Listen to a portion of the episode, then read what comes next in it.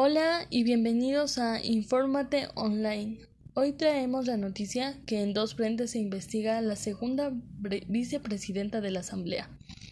En un acto que no se había visto desde el 2014, la Policía y la Fiscalía General del Estado ingresaron ayer viernes 3 de septiembre del 2021 al Palacio Legislativo para allanar la oficina de la segunda vicepresidenta de la Asamblea, Bella Jiménez. El operativo se dio a primeras horas de la mañana, como parte de las investigaciones que adelanta el organismo judicial en contra del asambleísta, por supuesta concusión, es decir, por cobro de dinero a cambio de gestionar cargos públicos. Jiménez no estuvo en el sitio, en la víspera acudió a la sala de sesiones del Pleno. Sus colaboradores de despacho más cercanos renunciaron y otros dos la denunciaron.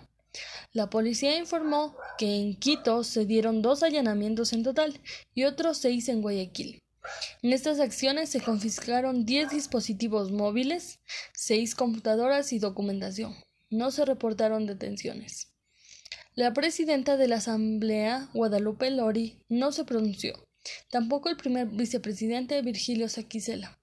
El coordinador jurídico del Parlamento, Santiago Salazar, aseguró que esta función del Estado dio la, autorización para el procedimiento.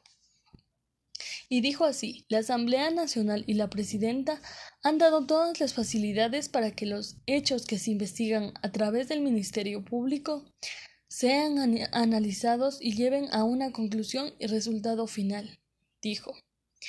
En el ámbito judicial, el proceso de investigación previa se da frente a una denuncia presentada el 23 de agosto pasado por el presidente de la Comisión de Fiscalización, Fernando Villavicencio. El asambleísta Fernando Villavicencio agregó que lo ocurrido es una vergüenza para el primer poder del Estado. Eso es todo y, y gracias.